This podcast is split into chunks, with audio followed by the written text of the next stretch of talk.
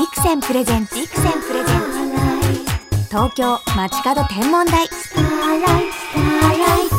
篠原智恵がお送りしています。ビクセンプレゼンツ東京街角天文台。本日もスペシャルな空ゲストにお越しいただきました。篠原もお会いしたくてたまらなかったクイーンオブ空がある宇宙飛行士の山崎直子さんです。こんばんは、山崎です。よろしくお願いします。よろしくお願いします。山崎直子さんは千葉県松戸市のご出身。2010年にスペースシャトルディスカバリーで宇宙に飛び立ち、ISS でのミッションを遂げられ、私たち空ガールに夢を与えてくださいました。もしならずっとお会いしたかったんです。私も篠原さんにお会いしたかったんです。本当ですか？はい。やっぱり空ガールの代表と私も思っていたので、まあ、今日お会いできるのを楽しみにしてきました。今日偶然にも青いね、夜空のね、ファッションが。ね、はい。ね、お揃いの青で嬉しいです。よろしくお願いします。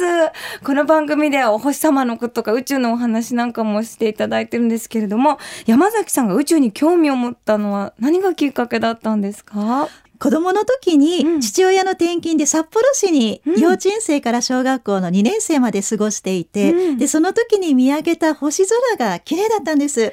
で子供の時なので記憶が断片的なんですけども、寒い中みんなで雪だるまとか鎌倉を作って、うん、で母が作った豚汁などを食べながら見上げた時の星空が綺麗だったっていうのが今でも記憶に残ってるんです。でそういったところから始まって、で小学校2年生の時に初初めて天体望遠鏡を覗いて。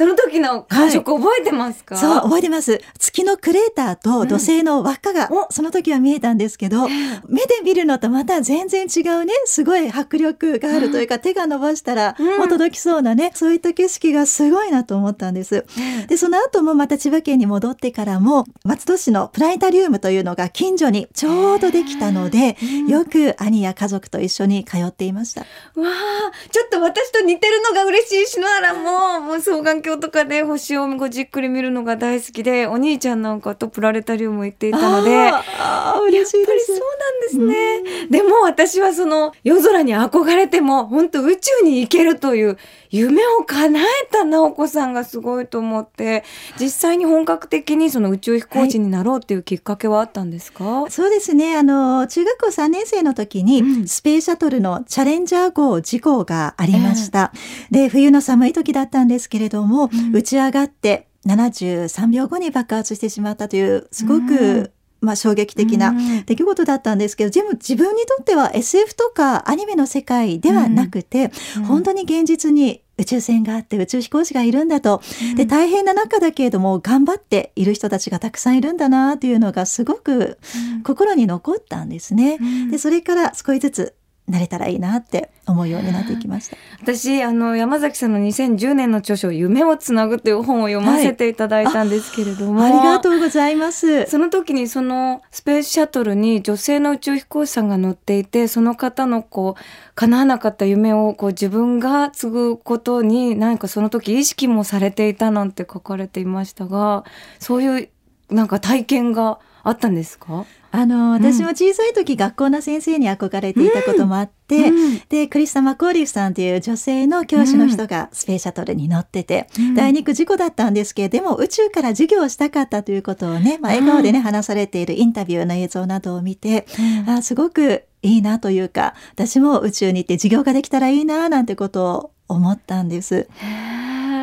私も子供たちにこうプラネタリウム解説なんかをさせていただいたりしてこうコミュニケーションを取ることがあるんですけれども、はい、直子さんも宇宙に行かれて子供たちと実際に先生のようになられてこう夢を叶えてるじゃないですか。お子さんとコミュニケーションするときになんか心がけてることってあるんですか、ええ私も小さい時にすごくいろいろな小さなことがきっかけで興味を持ったことが多かったので、うん、まあ、例えばちょっと星空を見たとかちょっと話しかけられたことが嬉しかったとか、うん、なんか何かきっかけになるかわからないので、うん、本当ねあの皆さん一人一人やっぱり可能性持ってるから、まあ、できるだけね直接ねお話できたらいいなということと、あとはすごくいろんなことにね周りのことに小さなことでも興味持ってほしいななんて思いながらお話ししてます。。あじゃあそういう思いの種になるようなこう、えキーワードみたいなのをたくさんプレゼントしてるという感じでしょうか？あの、うん、宇宙ってねすごく広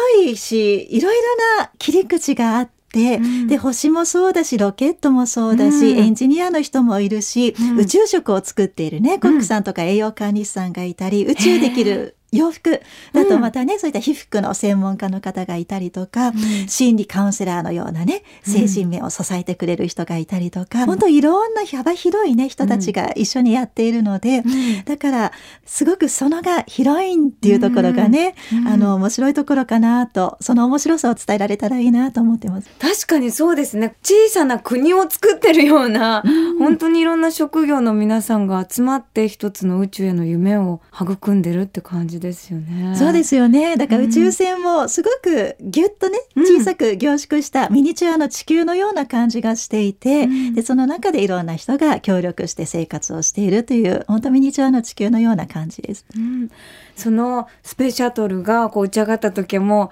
ね夢の夢が叶ってる瞬間だと思うんですけどそれまでにやっぱミッションがすごく大変だっていうこともよくお聞きしますけれども、はい、そうですね。山崎さんが ISS でご担当されてるのはどんなミッションだったんですか？私は国際宇宙ステーション ISS の組み立ての最後の方のミッションだったんです。うん、でスペースシャトルと宇宙ステーションの両方のロボットアームを使ってで、うん、で、あの、イタリアが作ったレオナルドと呼ばれている補給モジュールを、うん、それをカナダが作ったロボットアームを操作して、うん、で、あの、アメリカ人の人と一緒にペアを組んで操作して、で、それが取り付けた後は、ロシア人の同僚とも一緒に中の実験装置をいろいろ組み付けていくと、えー、そういった一連の作業をやっていました。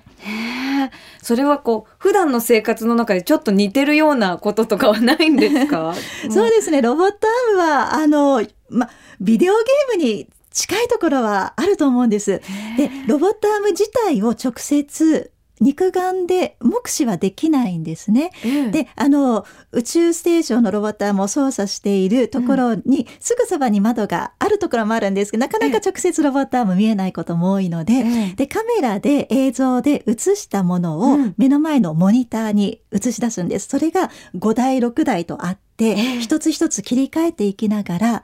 見ていくんですけれども、だからモニターの上と下の向きもそのカメラの向きによって違っていたりロボットアームを前に動かしたいんだけれども、モニター上では上に動いたりとかだからその方向感覚を考えるのが結構難しい点です、うん、もうそれは感覚でしかないんですか？覚えるのは。そうですね。慣れですね。説明書とかではもうわからないええ。ー、まあ、その都度その都度ね変わってくるので。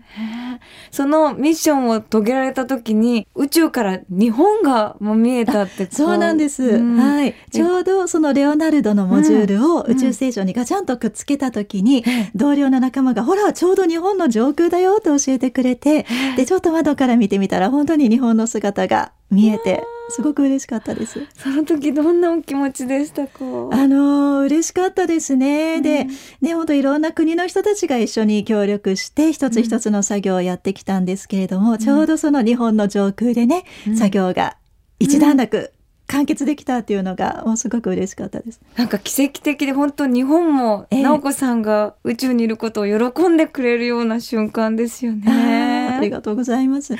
私 ISS がこう飛んでいるのを、はい、あのちゃんと iPhone で場所探して見るのも大好きなんですけど、はい、山崎さんもこう地上から ISS ご覧になったりもしますか、はい、はい、何度もあります。あの一等星よりもね明るいぐらいで結構明るく光るんですよね。ね飛行機みたいにピカーって。そうなんです。はい、でも私は憧れのように見ていますけれど山崎さんやっぱなんか第二のお家みたいな感じなんですか？はいそうですね。懐かしくなります。であの宇宙ステーションにいる時も私たち日本の上空を通ると、まあ、手が空いている時は大体窓に向かって手を振ったりしていたんですね。だからもしかしたら皆さんがね宇宙ステーションを見ている時に誰かが窓から手を振っているかもしれないです、うん。5月6月ゆいさんがね、はい、そうですね。時にはもう一緒に手を振りましょうね、はいはい、ぜひ手を振りましょう東京 FM から篠原智恵がお送りしています。ビクセンプレゼンツ東京街角天文台宇宙飛行士の山崎直子さんをお招きして素敵なお話伺っています。私お伺いしたいのが ISS から眺める地球いかがでしたか？想像以上に美しいです。で、私もいろいろと地球は丸いんだろうな、青いんだろうな、なんて考えながら行ったんですけれども、でも行く前は地球というのは下に足元に見えるものだとずっと思ってたんですね。で、高い建物に乗っても、まあ地面はいつも下ですし、飛行機に乗っても地面は下に見えるので、で、宇宙ステーションというのが高さ400キロのところを回っているんです。飛行機のだいたい40倍くらいの高さなんです。はい、で、そこまで行ったらどれくらいの高さで見えるのかななんて楽しみにしていたんですけど、初めて宇宙に行った時に、うん、地球はむしろ真上に青く輝いてたんです。だからあれ400キロまで来たはずなのに自分の方が低く沈んでいて、うん、地球の方が上に仰ぎ見ているというのがすごくびっくりして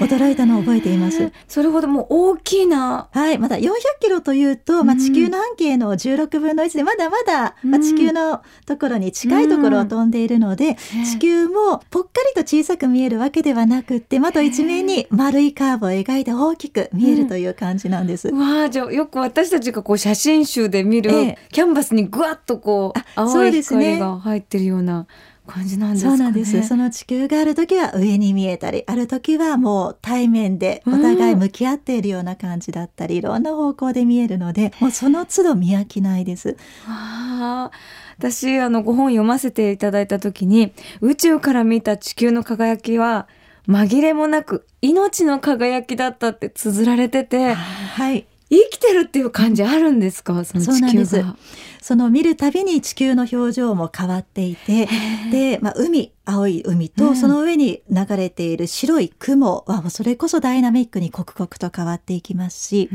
また台風などが起きるとその目が移動していく様子がオタマジャクシのような、ね、はい、へこんでいる目が見えたり、また私がいた時にはアイスランドの火山が噴火をしたんですけれども、その噴煙がたなびく様子もくっきりと見えたり、だからいろんな意味で地球が本当に動いていて生きているんだなと。で、何よりその地球の外へりにある空気の薄いんですけれども、はいうん、その層がね、青く輝くんですよね。で、その何とも言えない青い輝きの空気の層が、あ、これが命の光なのかなって地球もそうだしその上で私たちもみんなね一人一人生きてるなんかその命の光なのかなみたいなそんな感じがしました。わあ命の光の色をご覧になったって、うん、なんかもう想像をこうくださいますよね。でもその色を山崎さん作の句ですね。瑠璃色の地球も花も宇宙の子というね句を綴って話題になっていましたよね。そうなんです。うん、あのー、ね、私たちの体も、まあ、地球も、元はといえば宇宙のかけらでできているということは、あの、小学生の時にね、理科の授業だったり、プラネタリウムで教えてもらったりして、えー、で、あ、そうか、宇宙、ってなんかふるさとみたいなところだなと思ってたんですけれども、うん。うん、実際に宇宙に行ってみたらやっぱりどことなく懐かしいような感じがして、うん、だから冒険で行くっていうよりはむしろふるさとを訪ねに行くような、まあ、そんな懐かしさがあったのでその思いを、まあ、ちょっとね拙いんですけど俳句に込めてみました。この地球も花もっていうこの花っていうワードを入れるのがなんか女性らしくて素敵だなと思って、うん、ありがとうございます。ちょうど4月だったんです、うん、私が宇宙に行ったのが。だからね、えー、あの桜の花びらも持って行って、えー、で水も丸く浮かぶんですね宇宙船の中。でその中にちょっと桜の花を入れて水中花を作ったので、あなんかその花が